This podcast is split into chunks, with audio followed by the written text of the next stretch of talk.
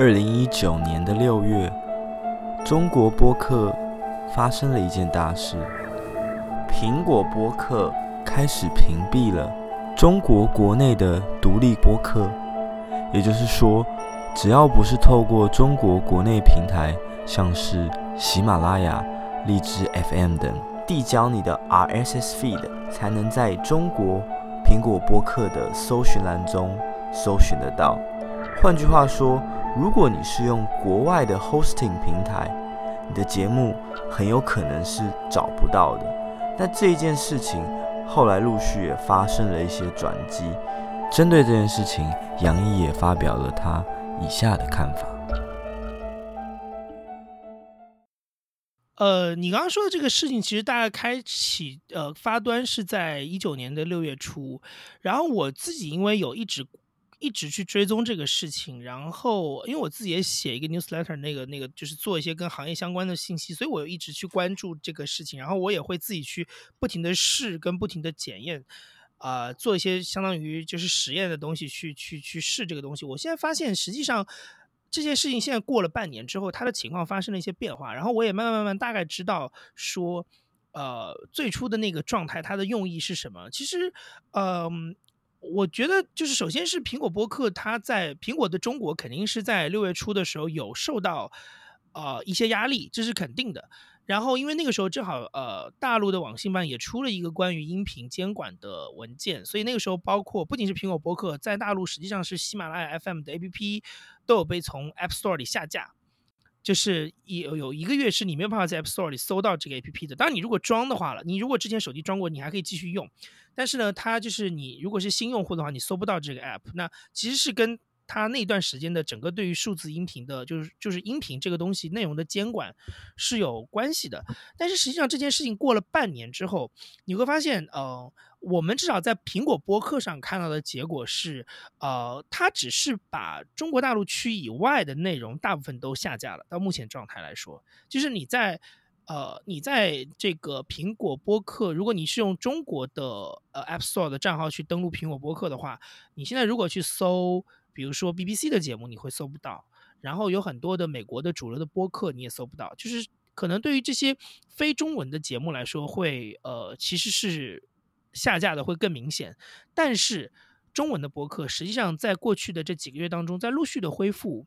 我觉得六月份当时只是因为一次性下架了带太多的节目，就是等于是一下子有压力过来，他做了一些紧急的处理，所以因为波及到很多的博主，所以他们才会有担心，然后会在网上一直在讨论这件事情。可是现在其实过了几个月之后，苹果在慢慢慢慢善后这件事情，然后他也在我我相信他也在把自己的那个规定定得更清晰，所以你会发现实际上现在中文的播客回来的都很多了，然后现在就是像你。你刚才所说的，你如果现在通过中国国内的几家音频平台去上传，那基本上你的节目是会立刻在播客里出现。但是呢，如果你是一个中文的节目，你不在这几家 hosting 的服务，就做它的 hosting 服务，你选择其他的服务，只要你大陆不用翻墙可以听到的话，实际上你过一段时间也会出现的。它不会像以前是完全一刀切。呃，我想，我想它内部一定有一些审核机制，比如它会看你的节目是不是会。可能有持续运营的这个能力，或者是说，呃，你的内容不会特别的敏感，那它其实还是会让你重新回到苹果博客上来，即使你不是用喜马拉雅这些主流的平台在托管的话。所以，我我个人认为，其实首先是那一波的风波可能现在已经有点平复了。第二件事情是从我如果从一个行业的角度来看，我会认为这件事情，啊，我会觉得它的正面意义比负面意义大很多。因为很多人在看这件事情的时候，更多会考虑到审查的问题。可是你要必须要正视一点，就是你在中国大陆，只要你做跟任何跟内容相关的事情，审查是不可避免的，你一定会遇到。那我我反而认为，原来呃，在博客，就苹果博客或者其他的泛用型 A P P 上的这种完全放任的状态，实际上是更危险的，因为当它一旦有一些那种所谓的我们叫危危害性啊，或者说那种东西被政府注意到的时候，它很可能是直接一网打尽，它可能会摧毁那个对于播客的播客的生态圈，对生态，所以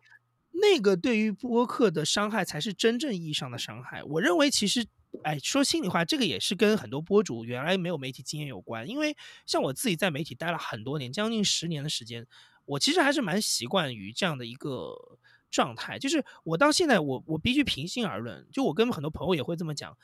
嗯。大陆对于音频的监管，很可能在各个媒介领域当中，到现在都还是比较松的。我说心里话，大多数的博主不要在那边沾沾自喜。你的那个节目，如果他像现在监管 B 站或者抖音的这个尺度来，或者公众号的尺度来监管你的话，你那个节目不可能在互联网上被听到的。所以，就是你现在应该庆幸说他 没有没有下手那么狠。然后第二件事情是，我觉得也不要把这个责任，就不要把这个锅甩到苹果的身上，因为首先苹果一定有他自己要承受的压力。我觉得对于一家美资现在在国内做的科技企业，它没有像 Facebook 或者是 Google 这样轻而易举的选择退出中国市场，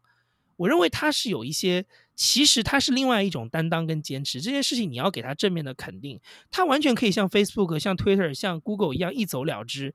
你就。完全翻墙啊？那怎么样？对你对他公司来说，他也维持了道义上的颜面，然后也维持了自己坚持的那些价值，没有跟一些什么什么什么妥协。可是对于在墙内的这些使用者来说，真的好吗？就是这是你真的觉得方便，跟你想看到的状况吗？所以我觉得你你你就是他一一作为一家外资的科技公司，他承受一些压力，你要考虑他要他其实要要应对这件事情，他也要慢慢慢去梳理自己内部的流程。那你要给他一点时间，跟给他一点空间。至少现在播客在中文中国区，并没有像比如说苹果的 Books 或者是苹果的 Movie 这样子完全被下架，我觉得已经是很好了。而且它现在基本上是一个相对安全的状态，在我相信它接下来在中国区就可以继续存活下去。在下一期的访谈内容。杨一会和我们分享中国播客圈是如何从业余走向专业化制作，同时实现商业化的运营模式。更多访谈内容，请锁定下一期的 Barney Talk。